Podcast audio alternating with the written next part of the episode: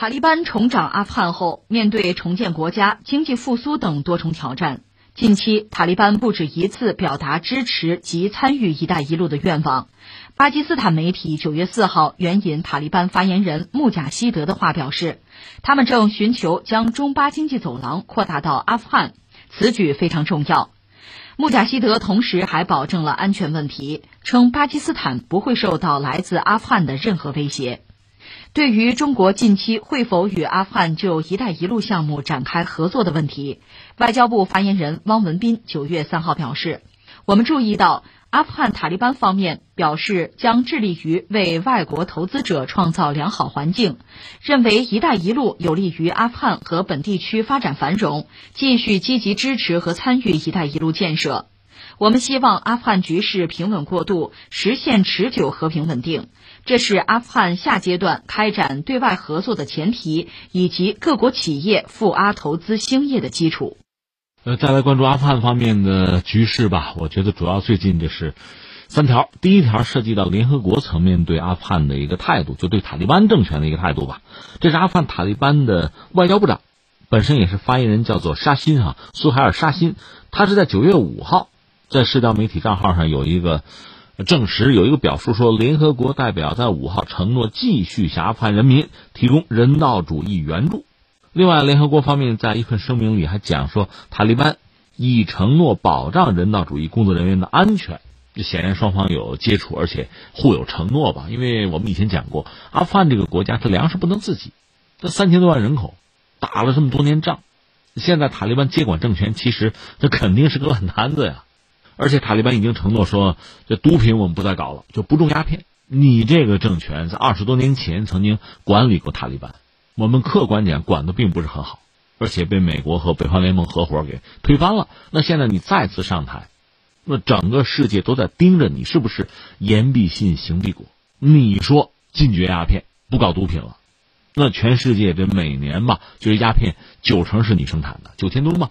你说不搞了，你是不是真做得到？另外，这是巨大的财政上的一笔损失啊！那你得咬牙挺住啊，这很难的。那与此同时呢，你粮食又不够吃，所以一方面我们要看塔利班是不是能够信守承诺、说到做到；另一方面呢，就是国际援助了。从联合国这个层面，肯定要给一些人道主义的援助。现在我们看到双方大概达成这么一个，其实是个协议吧，相互之间有保障。这是阿富汗这个塔利班政权和联合国之间的关系啊，放在一边。还有一个是什么呢？又涉及到这个潘杰希尔省，潘杰希尔山谷啊。阿富汗塔利班呢是他的军队围困了潘杰希尔山谷，因为那个地方有所谓反塔力量嘛，双方爆发激战。那最新的消息呢，塔利班的说法，这事儿已经完了，搞定了。那对反塔阵线来说，这基本上就算土崩瓦解了。而另一方面，反塔力量表示说愿意有条件的停止战斗。这是前段时间的态度啊，一个是我们判断已经是处于下风了，关键现在你要谈，人家还接受不接受啊？你现在提条件还有没有资格，对吧？这是一个。再就是那个反塔阵线啊，一个核心人物，一个是，呃，大家知道，这被推翻拿犯这个政权，呃，总统叫加尼，对吧？已经跑了。第一副总统叫萨利克，他跑到潘杰希尔了。另外呢，还有马苏德。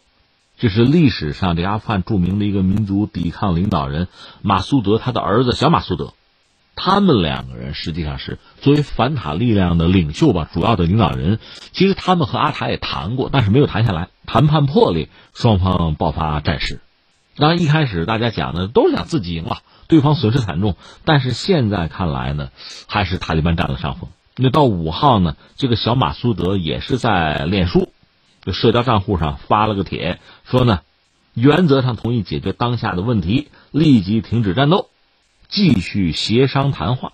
为了促成长久的和平，啊，已经准备好停止战斗，条件是塔利班也停止在潘杰希尔省和临近巴格兰省的军事行动，就是提出停火了嘛。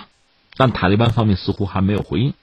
我们之前分析过，阿富汗北部就是潘杰希尔这个地方的气候条件是比较恶劣的，大概到十月中下旬就该进入冬季了，一下子会持续到明年的四月份。就是塔利班呢，如果说要围剿潘杰希尔的反塔力量的话，他时间窗口就得十天半个月，打就打下来，否则的话就得等到明年了，那就属于夜长梦多，迟则生变了。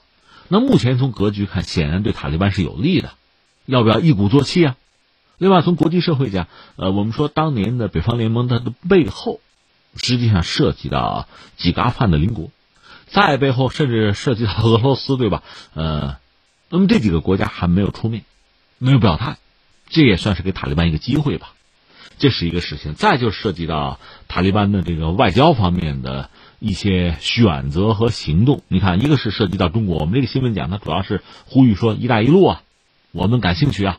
另外呢，中巴那个经济走廊能不能延续到我阿富汗？他们在想这个。另外还有一个国家，他们很关注或者很感兴趣是谁呢？是德国。阿富汗塔利班的一个发言人穆贾希德，他是接受媒体采访的时候讲说，愿意和德国建立强有力的正式的外交关系。怎么专门点德国？因为他接受的是德国媒体的采访，那个媒体叫《星期日世界报》，他们特别强调就是愿意和德国建立强有力的正式的外交关系。另外还希望得到德国及其他国家经济援助，还有人道主义援助，并且在健康、农业、教育等方面进行合作。阿富汗是一如既往的要欢迎德国公民，这是对德国摇动橄榄枝吧。特别贬德国，一个是德国媒体采访嘛，所以人家谈到德国就阿塔。另外，德国在全世界范围内确实具有巨大的影响力，尤其是在欧盟之中，那是数一数二的国家。所以和德国如果能够交好，或者说阿塔的政权能够得到德国的认可，哪怕一时半会儿不直接承认吧，有接触交往，那对阿塔都是巨大的支持和肯定啊。那下面我们再着重谈一下中国哈，我们一条一条的理啊，先讲这个中巴经济走廊，这个我们以前也聊过，这算是一带一路的一个重要节点，也是一个标志性的项目吧。它北边是从喀什吧，从中国新疆喀什起，南到巴基斯坦的嘎达尔港，是二零一三年启动建设。二零一五年呢，中巴两国政府就确定了以中巴经济走廊作为中心，以瓜达尔港呃能源、交通基础设施还有产业合作作为重点的，这叫一加四合作布局。而且在“一带一路”倡议之中，它非常关键，是一个标志性的示范性的一个项目，而且已经给巴基斯坦带来经济上的利益。而且就巴基斯坦来讲，它其实政权也有更迭啊，但是别管谁上台，对这个项目都高度的肯定，高度的重视。所以你看，塔利班现在掌控阿富汗之后，他们就提出来说啊，哎，能不能把中巴经济走廊扩大，扩大到我们阿富汗？而且对“一带一路”他们是欢迎和支持。这里边有两点需要说，一个是阿富汗塔利班和谁呢？和巴基斯坦政府的关系是相对密切的。二十多年前，就是美国推翻塔利班这个政权之前，全世界范围内有三个国家承认了阿富汗的塔利班政府，谁呀？巴基斯坦算一个，沙特算一个，还有阿联酋。这个非常好理解哈，我想这里面有官方和民间两个层面。从官方讲，就巴基斯坦官方来讲，必须和阿富汗的塔利班搞好关系，因为如果你搞不好关系，阿塔如果倒向了印度，自己就两面受夹击了，这个战略态势太凶险了，所以他必须和阿塔搞好关系。另外，从民间讲，我们多次讲这个塔利班本身，他那个基础，我们说阿富汗塔利班啊，他是普什图人啊，巴基斯坦也有普什图人啊，所以从民间上讲，双方的交往必然是相当密切。另外还有什么呢？比如说，呃，巴基斯坦的三军情报局，这是他最主要的情报机构啊。甚至军方出于自身的考量，和阿塔也有这样那样的联系。所以现在阿富汗呢就提出来说，能不能把中巴经济走廊延续，就延伸到阿富汗？因为他相信巴基斯坦会帮自己说话的。还有一点需要提示什么呢？是二零一六年，中国和当时的啊阿富汗政府签了一个中阿共同推进“一带一路”建设谅解备忘录。这是为中国和阿富汗两国的一带一路合作奠定了基础。当然，那时候的阿富汗政府还是加尼那个政府的，也就是被阿塔推翻的这个政府。你说这不有意思吗？你推翻了那个政府，他和中国签的东西你还认吗？当然认了。这个一个，我想呢，和阿富汗塔利班他呢，掌控全国政权之后，他也有自己的利益啊，也对这个国家的发展有规划的。你既然拿到这个权利，你就要承担这个责任呢。另一方面呢，中国是一个什么样的国家？如果你能够实事求是的看待中国的话，你会发现中国确实和西方国家和那些发达国家曾经的殖民者是不一样的。中国人并非没有自己的利益，也并非不重视啊，不维护自己的利益。但是中国和其他国家打交道呢，和西方不一样。我们是要平视这个世界的。我们和很多发展中国家甚至落后国家打交道，我们也是尊重他的。我们不是去抢去掠夺，去居高临下、盛气凌人。你看昨天我们讲的，这欧洲人忽然醒悟了，说：“哎呀，这个民主啊，自由这不能输出啊。”对呀，我们中国走自己的路，我们叫社会主义市场经济。我们知道这个世界上有些国家在学中国，比如说像越南，甚至像印度，他们那个总理莫迪当年经营他的地方的时候，也在学中国，学广东嘛。这是他自己主动学的，可不是我们要输出啊。我们跟西方不一样，所以我们讲什么呢？我们尊重人家的主权，我们不干涉人家的内部事务。这不，昨天我看日本方面不是说法说这个菅义伟这个首相很快就要做不成了吗？也不打算再竞选那个自民党总裁了。哎，中方什么态度？我们就说这是人家日本内部事务，我们不干涉，我们不评论。那你们家自己的事我们不管的。其实，在巴基斯坦，我们也看到这样一点，因为巴基斯坦它也有部族政治啊，另外它也有几个政治家族，比如布托家族啊、谢里夫家族啊，他们也在争啊。但是那是你们国家内部的事情，我不管。不管你们谁上台，我们要保证中巴的友谊、全天候的关系，我们做到了。其实阿富汗也是这样一个状况。现在西方也承认，通过刺刀想把西式的这个民主自由灌输给阿富汗，不成功吗？不行啊。那阿富汗到底走什么路？那我们作为一个普通中国人，比如说下棋的，旁边看棋支招的，你要让我下棋，我当然给下这几个子儿了。但是对不起，不是你下棋，是人家自己下棋，你看看就好了。如果人家需要建议，我给你个建议；你要需要帮忙，我尽力的帮你一下。路还是你自己走嘛。这是我们的态度，这个态度比起西方国家来讲，用枪炮啊、蛮力啊输出一些什么价值观，背后还是自己的利益作祟嘛，比这个应该说要高明的多、现实的多，也更容易被接受的多。阿塔也是一个道理，他要发展自己的国家，发展自己的经济，保证民生。中国是自己一个非常大的邻国，全球第二大经济体。中国提出的一带一路。给巴基斯坦确实带去了一些好处，一些利益，他看得一清二楚，他也不傻，所以他当然希望中巴经济走廊能够延伸到阿富汗来，因为这里面有我的利益啊！而且就在加尼时代吧，中巴经济走廊“一带一路”其实已经给阿富汗带去了利益。我看他们化肥进口了四万多吨吧，你说四万多化肥算什么？对阿富汗这样的国家，那是一个很不错的开始了。它百分之八十山地，它没什么像样的农业了。所以，别管谁上台，这个局势摆在这儿，问题摆在这儿，中国摆在这儿，你做出的选择不会有太大的差别。那下边我们说但是吧，这但是一但是就三点。第一点说什么呢？就这两天巴基斯坦又出事儿，是巴基斯坦塔利班又对巴基斯坦的安全部队进行攻击，就是那个自杀炸弹袭击啊，造成至少三名边防士兵死亡，二十人受伤。他们的总理已经对这个巴塔进行了谴责。这是在那别卢支省，这个地方一直有分离主义倾向。我们聊过，有这个别卢支解放军嘛。另外就是，他确实比较穷，这就涉及到巴基斯坦内政的问题了。那你这资源怎么分配？当地人认为中央政府拿了大头，是吧？你这个建设，我们占的便宜比较少，我不干。通过一些恐怖袭击，也向中央政府施加压力。这从我们中国人角度来讲，我们这无妄之灾，我们是帮你建设，你这个蛋糕怎么分，我们不管嘛？我们管不就成了干涉人家内政了吗？但是，一些极端势力呢，他会认为，那你中国跟巴基斯坦那个政府，就中央政府好，那也就是敌人了。还有人确实就是极端的，就认为，那中国是到巴基斯坦掠夺一些什么资源之类的。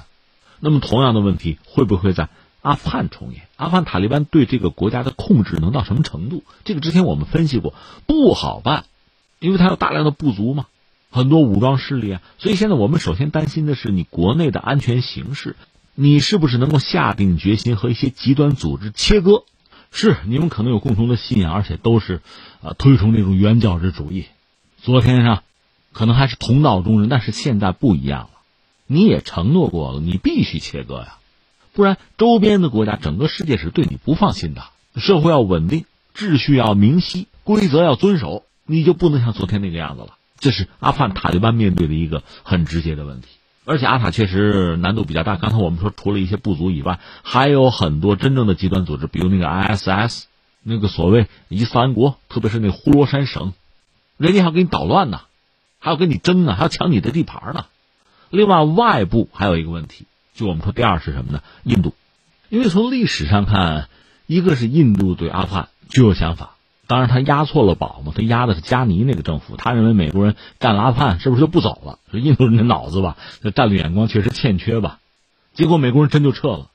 而印度一直和塔利班关系就不好嘛，所以现在面临一个还能不能修复关系的问题，那显然是落在中国后面。塔利班是再三向中国挥动橄榄枝，他国内要建设要恢复嘛，而印度又始终对中国是有戒心，那他拿中国作为一个对标的对象嘛，而且中国的一带一路他也很抵触很警惕，所以现在阿富汗的塔利班对中国这样一个态度，印度恐怕会不舒服，或者叫吃醋吧。也不排除通过他的一些特殊的渠道捣乱，对于这一点，我觉得我们也要清醒的认识，甚至就塔利班本身来说，在这儿恐怕也应该有警惕。另外，除了印度以外，还有一些域外国家呀，很多大国对塔利班、对塔利班治下的阿富汗都是既关注又担心，还操心啊，还有所动作。最后，第三，我们要说什么呢？阿富汗。这咱们中国话讲，的叫什么？守着金饭碗要饭，因为他现在经济确实不行嘛。那什么叫金饭碗呢？它的资源非常多呀，各种矿啊。